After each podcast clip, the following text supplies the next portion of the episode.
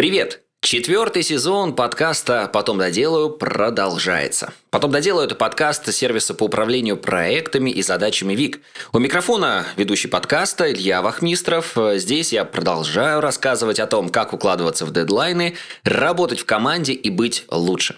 Сегодня мы поговорим с тобой о том, не только как работать в команде, но и с командой, а поможет нам в этом наш эксперт Алексей Иванов, директор по знаниям и развитию учетной системы интернет-бухгалтерии бухгалтерии «Мое дело». Алексей, здравствуйте. Здравствуйте, Илья. Всем привет слушателям.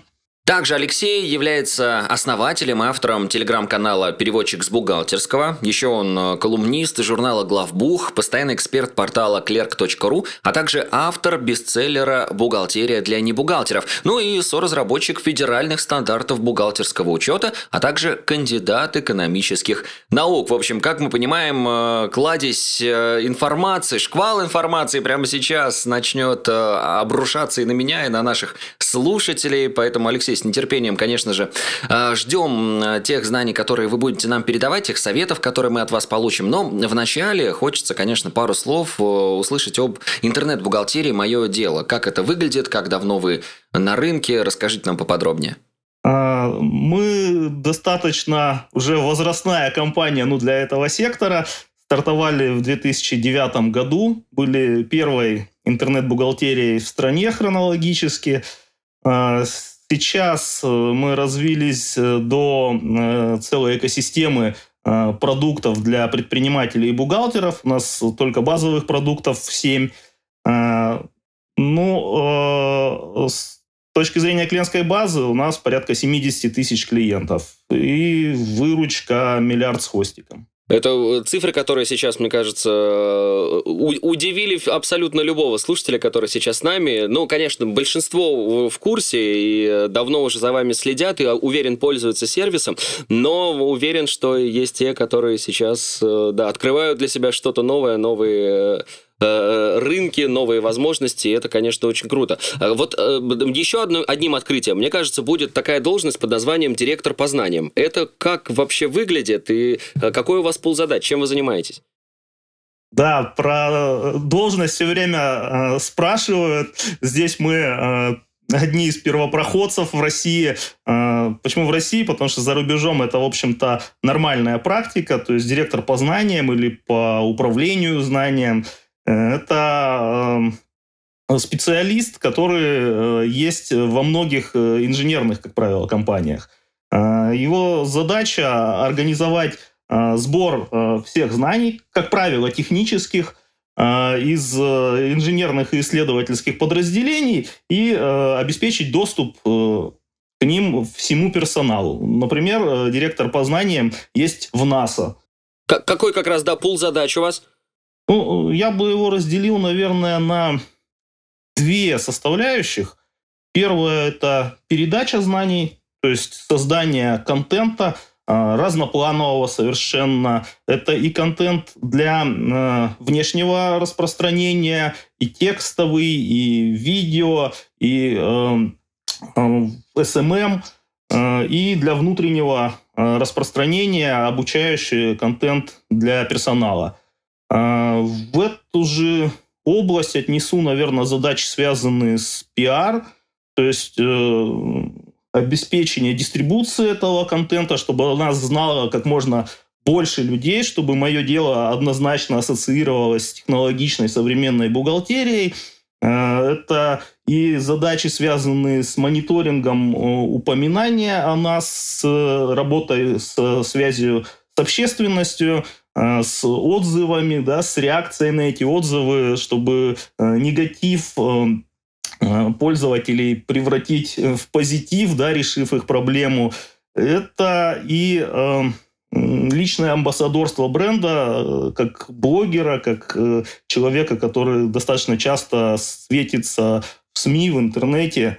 Вот это вот первая часть, связанная с передачей имеющихся внутри компании знаний – а вторая, которая, наверное, чуть э, реже э, с точки зрения задач, то есть чуть меньше э, времени занимает, но такая более интересная для меня самого, это создание знаний. Я в бэкграунде ученый, преподаватель вуза. Я 18 лет отдал этому делу. И, соответственно, что-то новое, да, получать, какой-то результат, которого раньше не было, это вот то, что меня драйвит.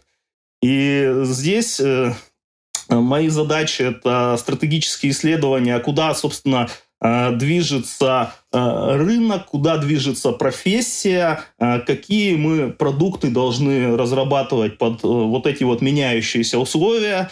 И Второй аспект вот этого направления по созданию знаний – это уже методология, непосредственно с чем нужно работать продукту, помощь э, в организации правильной учетной методологии, это вот хвостик э, в названии должности и развитии учетной системы. То есть мы э, уже здесь переходим на уровень от стратегического планирования к, скорее, тактическому, да, а как именно мы будем достигать вот этих вот целей внутри продуктов, ну и здесь я работаю в связке с продуктологами, а тогда, э, ну, я так понимаю, что направления это немножечко разные в плане, да, действий, которые необходимо совершать. Так вот, каким образом ваш рабочий день выстроен? Или нет какого-то стандартного шаблона, и всегда все в зависимости от э, ситуации и конкретных целей, которые нужно сейчас достигать? Ну, э, да, тут э, сложно сказать, что какой-то универсальный шаблон для каждого дня есть, потому что задачи очень разные. Но попробую С чего начинаю день всегда с просмотра корпоративной почты. Смотрю, с чего с вечера успела прилететь, понимаю, какие могут быть задачи в приоритете. Я не пользуюсь, в отличие от большей части компаний, BPM-системами, CRM-системами. То есть у меня объем задач и частота их не такая, как у Э, большинства сотрудников, поэтому вот через почту основная здесь коммуникация происходит. Вот. Э, затем э, я проверяю статус задач, которые команда э, выполняет. Ну, а дальше может все идти очень по-разному. То есть это э, может быть день больше посвященный, э, например, редактуре, да, у меня в роли главреда нашего контента, и тогда я сижу редачу. Вот. Э, это может быть э, день, связанный с совещаниями, которые я стараюсь э, избегать, но, как у любого топ-менеджера, это получается не всегда. Вот. Это может быть день, когда я работаю больше с отчетностью. Ну и вот под флагом основной основной, скажем так, темы дня будет уже по-разному выстраиваться э, дальнейший распорядок. Но ну, в любом случае будет э, миллион чатов, каких-то смолтоков, коротких созвонов, ну и по возможности минимум совещаний, которые зависят от меня. Я этот формат не очень, честно говоря, люблю. Я стараюсь э, больше взаимодействовать э, в письменной форме и один на один. Вы больше сторонник э, какого-то планирования дня? Ну, например, вечером садитесь, да, и расписываете. Ну, хотя бы там первую половину дня вот более-менее структурировать, а там уже в зависимости от того, что будет. Или вообще, в принципе, стараетесь решать э, задачи вот прямо на горячую. Они появились, сразу этой задаче внимание уделили, быстро решили. Вот здесь какие методы управления задачами, тайм-менеджмента, возможно, используете? Ну, я вообще хотел бы сказать, что я э, сторонник заранее распланировать весь день, идти четко по утвержденному плану, но такое бывает крайне редко. Все равно э, какие-то оперативные задачи прилетают, и иногда у них приоритет э, оказывается выше, чем у того, что ты собирался делать. Но, э, как правило, день у меня распланирован. Каким образом? Я не фанат вот дотошно э, каждый временной слот э, планировать до 10-15 минут, э, вот, я все равно понимаю, что у меня, скорее всего, не получится действовать по этому плану, и я буду париться из-за того, что вот я расписал так красиво день, а задачи у меня в итоге подвинулись, стали другими, ну и вроде бы я в конце дня не достиг того, чего хотел. Я, как правило, планирую ну, 3-4 больших задачи на день, а остальное, вот как в том анекдоте, знаете, э, который э, профессор э, приходит в аудиторию, заполняет банку камнями, объясняет, что, ребята, вот это вот ваши дела, смотрите, вот там 3-4 камня влезают большие дела, вот щебеночки посыпал еще маленькие дела, а сверху э, залил две бутылки пива и говорит, ну вот, смотрите, на пиво э, в любом случае с друзьями время останется. Вот, собственно, я понимаю, что мелких задач все равно будет много, и они все свободное время заполнят, которая останется от вот тех трех-четырех крупных. Ну, а вот если прям такую реальную ситуацию представить, вот, например, у вас там э, выдался час для редактуры, вы занимаетесь там какими-то текстами, что-то новое создаете, тут вдруг звонок или сообщение. Вот как э, в этом э, плане вы реагируете? Все-таки отвечаете, а переключаетесь туда, потом возвращаетесь обратно? Или вы приверженец, приверженец такой однозадачности? То есть вот если уж редактур, там полчаса, час я на нее выделяю, а уже потом все остальные звонки, сообщения, почты и так далее.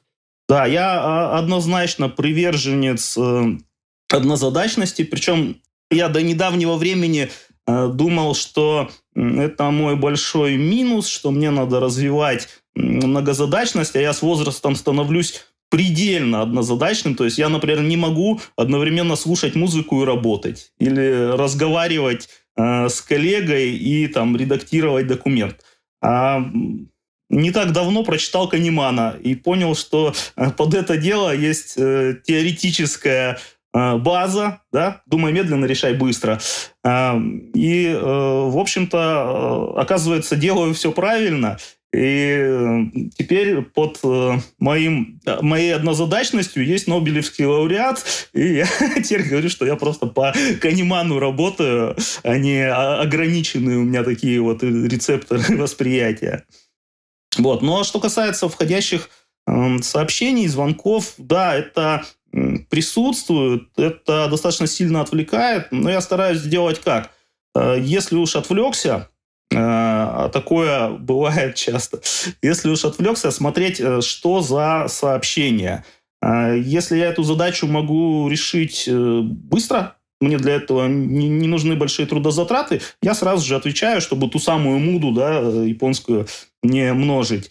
А если нет, то тоже банальным старым способом я отмечаю сообщение как непрочитанное, и в тот слот, в который я работаю с текущими задачами, я к нему вернусь и буду уже отвечать. Э, хорошо, да, спасибо большое. Что касается методов управления и работы как раз э, с командами, вот сейчас, на данный момент, э, сколько людей у вас в непосредственном подчинении, или, в принципе, насколько большая команда, или, может быть, это несколько команд под различные области, различные проекты? Вот как именно структура у вас устроена? Да, у меня сложно сказать, что прямо вертикальное такое прямое подчинение. И э, какое-то там э, конкретное количество сотрудников в штате. Тут, э, ну, во-первых, э, те ребята, та команда, которая занимается, например, производством там контента или которая занимается дистрибуцией контента, она достаточно в большей своей части находится в аутсорсе. То есть управляешь ты не непосредственными э, менеджерами, да, которые управляют сотрудниками, ты управляешь агентствами, ты взаимодействуешь соответственно, э, руководителями агентств, либо там э, с отдельными исполнителями, и э, уже их руками делаешь эти задачи. Вот. Во-вторых, у нас э, достаточно развито кросс-командное взаимодействие. И там сегодня я, например, взаимодействую с аутсорсингом да, по части бухгалтерской методологии. Э, завтра я взаимодействую с разработкой по части методологии учетной системы. И э, здесь нет отношений начальник-подчиненный, здесь скорее отношения коллега-коллега. Э, вот. Поэтому вот здесь сложно ответить, как, как, как командиру да, в армии, вот что столько-то у меня подчиненных, ну, это вот очень вариативная штука. Но ведь, да, когда вот э, отношения такие более-менее на одном уровне, это же тоже вызывает у многих э, проблемы. Например, когда задачи вовремя не выполняются, да? Есть ли у вас такие проблемы? Сталкивались ли вы с ними? Как, э, если сталкивались из них, выходили? Какие решения мы можем для наших слушателей подсказать? Ну, э, каждый должен брать свою часть ответственности, когда мы договариваемся. Если э, понимаем, что вовремя не прибежим или бежим не туда, нужно оперативно уточнять ситуацию, либо э, репланинг проводить, либо отказываться от этой задачи. И у нас как раз в компании с этим обычно нет проблемы, потому что мы же все-таки хоть и бухгалтерия, но мы IT-компания, мы разработчики собственного софта, и э, большая часть компании, она привыкла жить там, в методологии Agile. А, и э, вот э, это планирование, которое постоянно нужно корректировать, это для них совершеннейшая норма. Это скорее мне было поначалу тяжеловато привыкнуть к такому формату. То есть, в принципе, у вас довольно гибко все. Ну, э, это же, я так понимаю, очень много зависит от непосредственно тех людей, которые работают с вами, да? Бывало ли такое, что вот приходит э, новый какой-нибудь член команды, вы понимаете, что ну, не тот человек, и подстраиваться не получается? Или вот все очень позитивно э, на вашем опыте? Нет, ну, конечно, бывает. Ты стараешься отбирать и сотрудников, и подрядчиков максимально Э, близких тебе по духу, по видению цели, по манере работать, но нет-нет, да промахнешься. Ну, расставались в таких случаях, что сделать. В общем, от этого тоже никуда не убежать. Хорошо. А, может быть, несколько тогда методов, которые помогут как раз вот сейчас начинающим руководителям, предпринимателям, а, а, возможно, эффективно управлять командой и достигать цели. Вот какие-то основные принципы, возможно, которых вы придерживаетесь? Ну, тут, наверное, про, про менеджмент уже столько сказано в подкасте, что что-то прям новое привнести сложно. Э, ну, я попробую свое общее такое видение. Ну, во-первых, э, обязательно надо планировать. Без качественного планирования все остальное, оно довольно бессмысленно и э, точно не будет, э, будет сделано не то и не тогда, когда надо.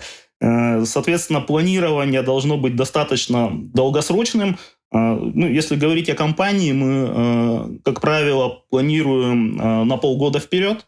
Вот, потом делим эти полугодовые отрезки на месяцы и на недельные спринты.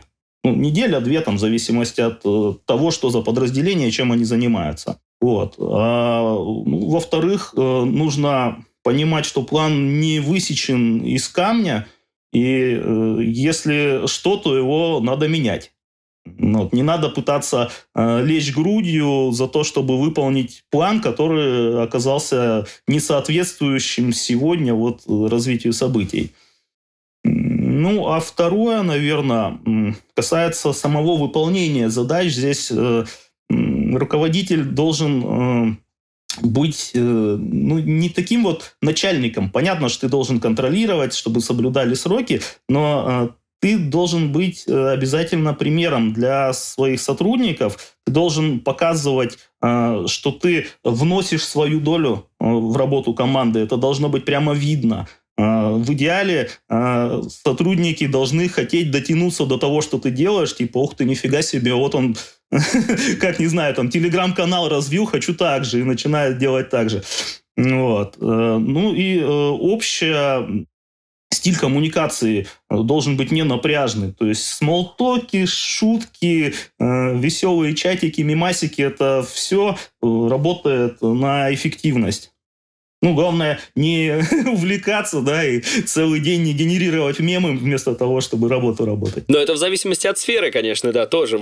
Возможно, кому-то как раз это и нужно, да. Супер, отлично. А, что касается лично вашей продуктивности, у нас, конечно, помимо менеджмента, очень важная часть нашего подкаста – это выгорание. Мы прям так красной линией проводим эту историю э, через всех наших спикеров и, конечно, пытаемся узнать, насколько часто вы лично э, выгораете выгораете, и, может быть, этого вообще никогда не было, но если все-таки выгорали, как из этого состояния потом выбрались?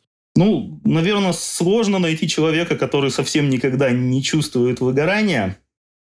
Но если говорить про э, рабочие задачи в моем деле, то, наверное, э, такой последний раз был, э, когда мы не могли монетизировать наш блок на клерке. Я сейчас чуть издалека тогда начну, чтобы было понятнее, о чем речь. Э, есть такой э, сайт clerk.ru. Это самый читаемый бухгалтерский портал в Рунете. Вот. И когда я э, пришел в мое дело, я сразу в программу там, ближайших действий включил создание блога на Clerky.ru и его раскрутка для того, чтобы нас э, бухгалтеры идентифицировали как своих. Потому что э, был такой отношение, что мое дело, это вот интернет-бухгалтерия, она рассчитана на предпринимателя, а бухгалтеру она, ну, естественно, враг, она отнимает у него работу, и э, это не совсем соответствовало действительности, потому что на тот момент у нас в линейке э, уже было несколько продуктов, ориентированных на бухгалтеров, но они э, не очень э, были спозиционированы в рынке. Вот. Ну и э, мы решили создать этот блог для того, чтобы разговаривать с бухгалтерами на их языке, чтобы доносить э, до них, э, что мы им не враг, э, рассказывая, как решать их рабочие задачи, как э, там бороться с нововведениями в законодательстве, как сложные бухгалтерские штуки побеждать, в том числе используя наши сервисы.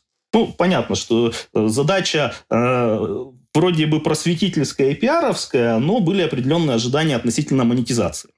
Э, и вот э, с э, пиар-составляющей мы справились отлично. У нас буквально за полгода этот блог стал самым читаемым на клерке. Сейчас там э, несколько миллионов просмотров наших статей в год. Есть статьи чемпионы. Это, например, у нас э, статья про единый налоговый платеж, который с этого года э, всех ожидает, и к нему, кстати, надо готовиться. Я в эфире хочу предупредить предприниматели, это и ваша боль будет, не только бухгалтерия.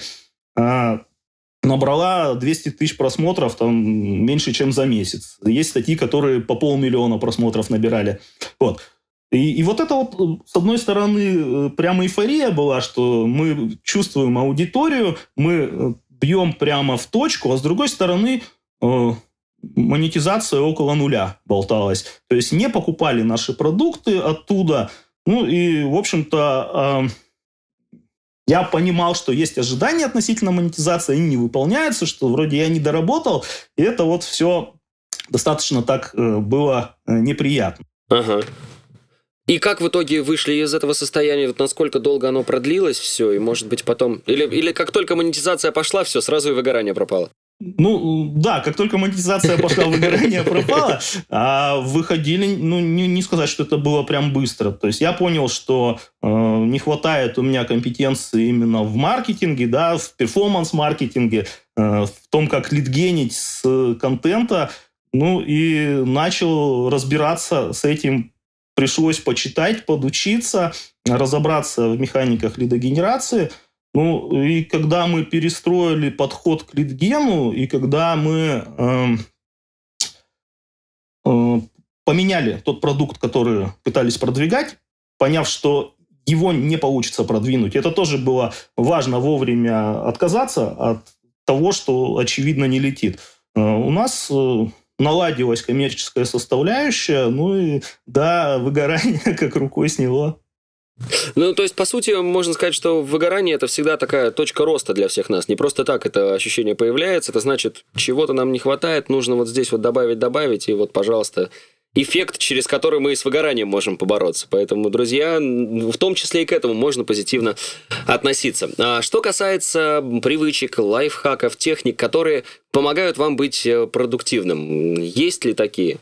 Ну, я бы не сказал, что у меня здесь какая-то э, какой-то научный э, подход к этому есть. Меня э, мотивируют э, новые большие цели – то есть, если э, я сейчас не занят каким-то э, большим проектом, который меня вот прямо драйвит, кроме текущей работы, которая есть и которую надо делать, то э, мне э, становится скучно, э, я начинаю больше уставать, э, отвлекаться и так далее.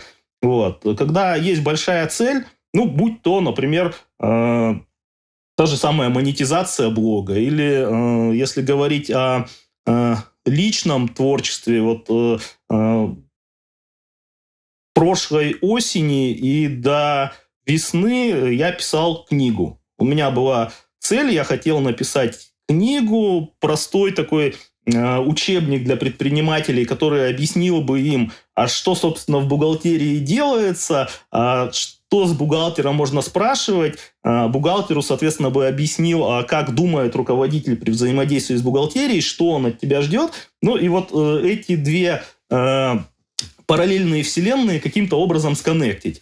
И была такая мега-цель.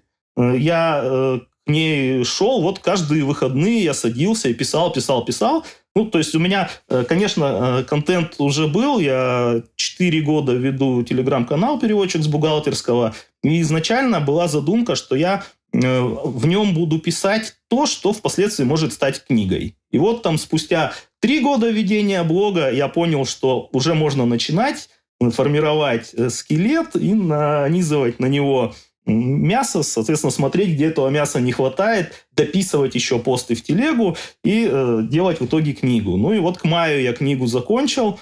Э, в августе она вышла, тут же стала бестселлером. За полтора месяца продался весь тираж. Сейчас допечатали второй тираж. Ну, то есть, вот эту мега-цель э, я достиг, а полгода она меня вот прям мотивировала в выходные не э, отдыхать, а садиться за стол и писать.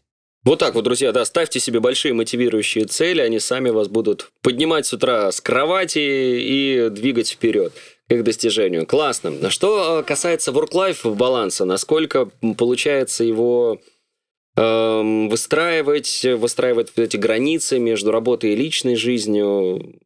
Как у вас с этим обстоят дела? Не очень. У меня он баланс у бухгалтера он должен сходиться. У меня он сильно перекошен в сторону работы. Я это понимаю. Ну, э, к счастью, понимает это и семья, и всячески меня поддерживает. Хотя, конечно, я хотел бы больше времени уделять семье, уделять сыну, жене, но э, вот не всегда это получается. Тут, видимо, надо учиться быть более эффективным, а не брать больше задач. А вот э, два года пандемии, которые у нас были, мы же все в основном на удаленке работали. Удалось ли вам э, поработать вот в таком формате, когда и вы дома, и домашние, может быть, рядом? Э, вот для вас вот этот формат э, как приемлем, неприемлем, или лучше все-таки э, семья отдельно, работа отдельно, потому что одно другому мешает? Я на самом деле достаточно легко э, перешел в удаленку. Точнее, не так. Когда э, только началась вся история с пандемией, я еще не работал в моем деле. Э, жил я тогда в городе Челябинске и э, работал в одной э, большой э, э, региональной аудиторской группе. Тоже наше подразделение занималось аутсорсингом, бухгалтерия. И вот э, у нас тогда не получилось перейти на удаленку. Мы буквально несколько дней посидели, поняли, что кроме технических сложностей э, есть проблемы с условиями работы дома. Э, вот, э, и в итоге в офис вернулись. Затем, когда я перешел в мое дело, я изначально э, первый год э, работал полностью удаленно, живя в Челябинске. Э, и меня это, в принципе, не сильно напрягало, потому что я в своем вузовском прошлом привык, что очень много времени ты работаешь дома. То есть, понятно, ты как преподаватель пришел, э, там, провел лекцию, угу. практические занятия, но э, наукой э, ты занимаешься в основном э, либо э, в там, читальном зале, да, где есть специализированные базы наукометрические, с которыми можно работать только оттуда, либо из дома. И вот эта вот ситуация, когда ты дома и над тобой график э, не давлеет, и только сам ты себя мотивируешь работать вот столько, сколько нужно, чтобы сделать работу, она для меня была совершенно не новая, и я на нее спокойно приземлился. Ну и, собственно, и сейчас я уже из Челябинска уехал, но продолжаю работать удаленно. Меня это, в принципе, вполне устраивает. Иногда хочется в офис, но иногда мы встречаемся на там, стратегических сессиях, например, и общаемся э, вживую. Но, в общем-то, удаленка от меня да. Круто, круто, да. да. Потому что всегда разные ответы на этот вопрос. Кто-то за, кто-то наоборот, ему нужно вот только-только-только общение в коллективе. Очень классно, что для вас этот формат э, подходит и дает свои новые возможности. Что касается в таком случае приложений и сервисов, которыми пользуетесь, я так понимаю, когда удаленка входит в твою жизнь, наверное, количество сервисов становится больше, или это особо никак не влияет? Первое это мессенджеры. Телега у меня всегда открыта, и как пулемет там что-то происходит, миллион чатов. Деловые переписки, личные переписки, чат с подписчиками, там чего только нету. А Skype – это наш корпоративный мессенджер. Я, честно говоря, э, им давно не пользовался до прихода в мое дело, но вернулся. А, ну и там Zoom-колы, естественно, второе – это почта. Ну, про почту я сегодня уже говорил. А, третье – это а, Google Доки и Google Табы. Это вот наша прям страсть. Таблички, без них работать совершенно невозможно, и таблички должны быть доступны для редактирования несколькими пользователями, поэтому в них очень много времени проходит. Это сервисы моего дела, ну, постольку поскольку, э, да, я э, пользуюсь ими и с точки зрения развития методологии, и с точки зрения получения необходимой информации. У нас, например, э, есть э, продукт «Мое дело бюро», в который встроена справочно-правовая система. А мне много приходится законодательством работать, соответственно, вот э, тоже у меня практически всегда в фоне открыто.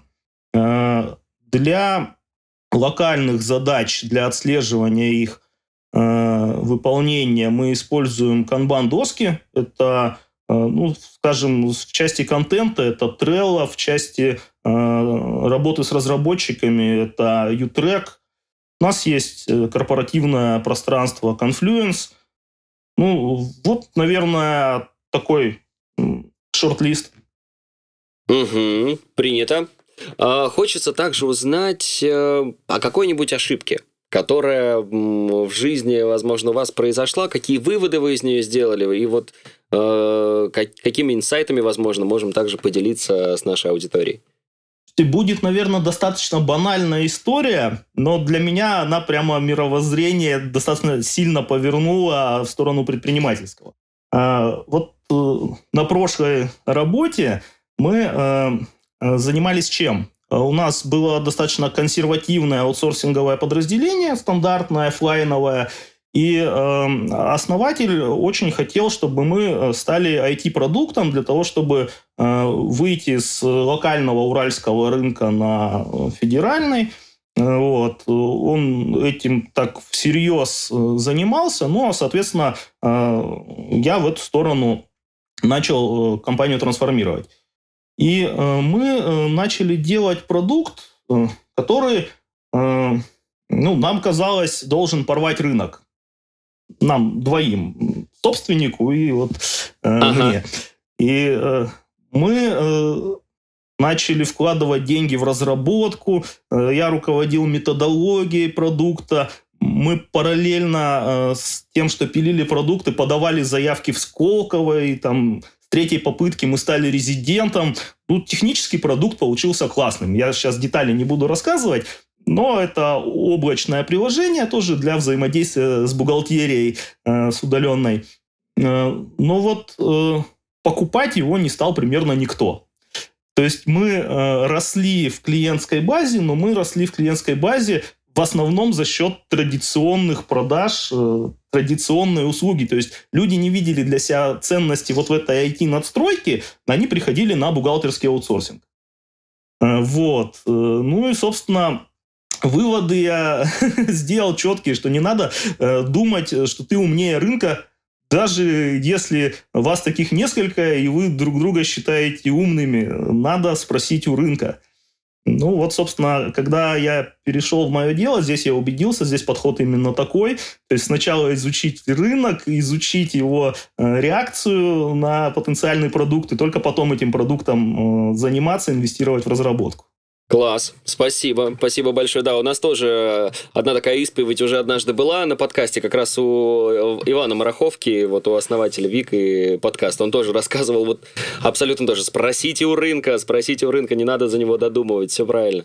А, еще э, хочется по поводу свободного времени поговорить, э, связанного как раз с work-life балансом. Есть ли у вас какое-то хобби, помимо работы?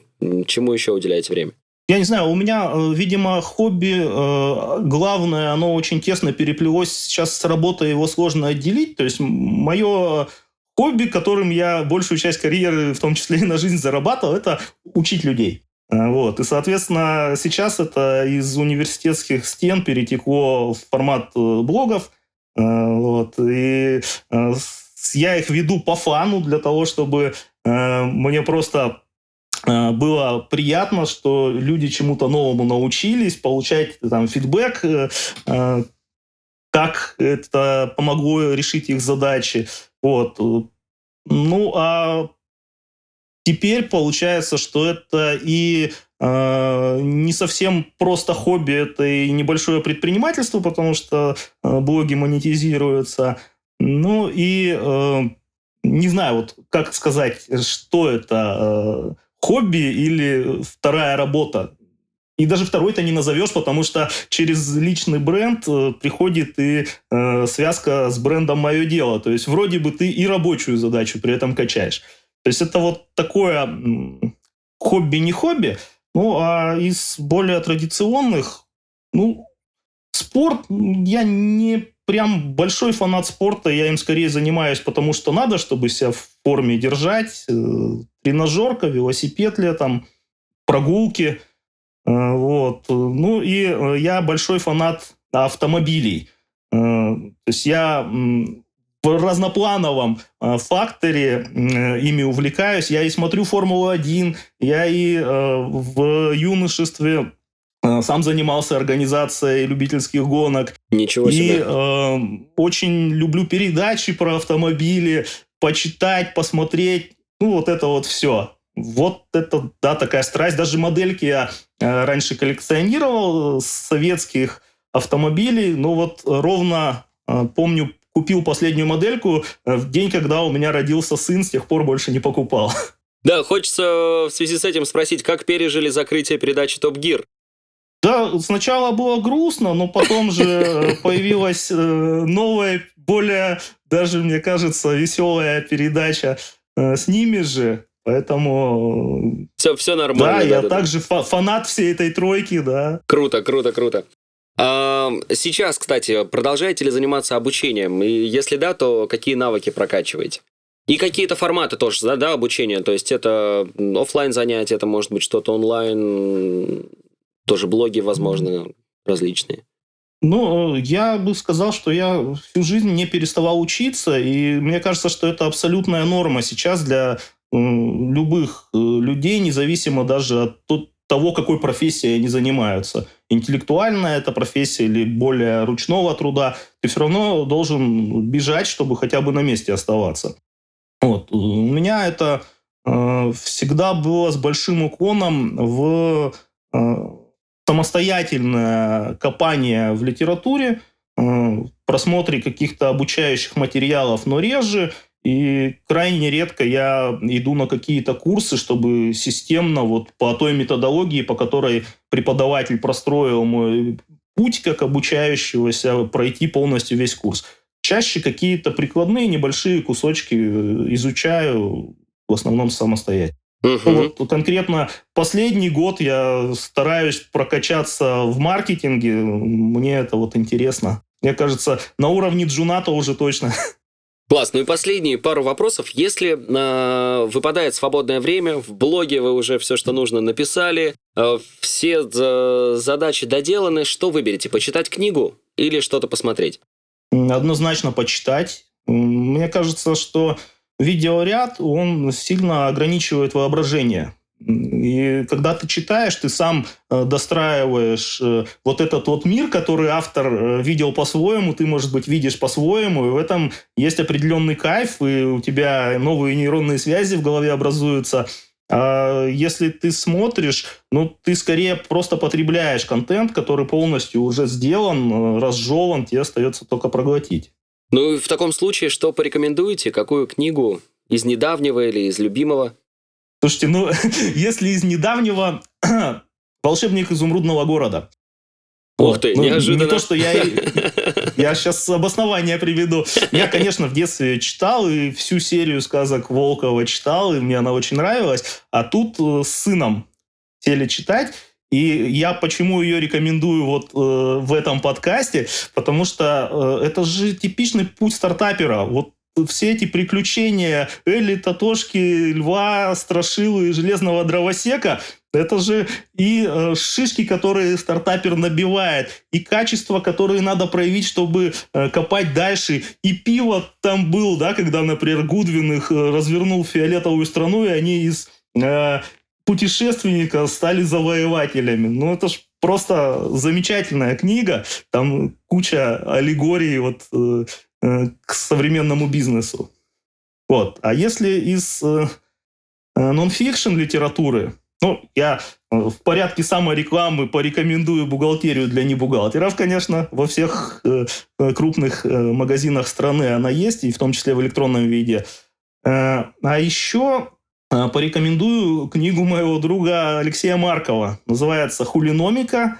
Э, я думаю, наверняка в подкасте уже ее не раз обсуждали. В общем, такой замечательный учебник по финансам и инвестициям для тех, кто Э, хочет э, нормальным русским даже не всегда цензурным языком, понятно, как вот сосед на кухне тебе объясняет, чтобы ему объяснили про все эти фьючерсы, опционы, деривативы и прочее. Вот так вот. Начали с Эли и Татошки, закончили хулиномикой Наш, нашу подборку. Но я почему сказал неожиданно по поводу волшебника изумрудного города, э, потому что сам с дочкой тоже как раз вот сейчас именно эту книгу мы и читаю, поэтому это прям вот синхрон такой, советую тоже сто процентов. Алексей, спасибо вам большое, что уделили нам время, э, что провели его вместе с нами, с нашими слушателями. Очень будем ждать вас еще в рамках нашего подкаста. Илья, спасибо, было весело.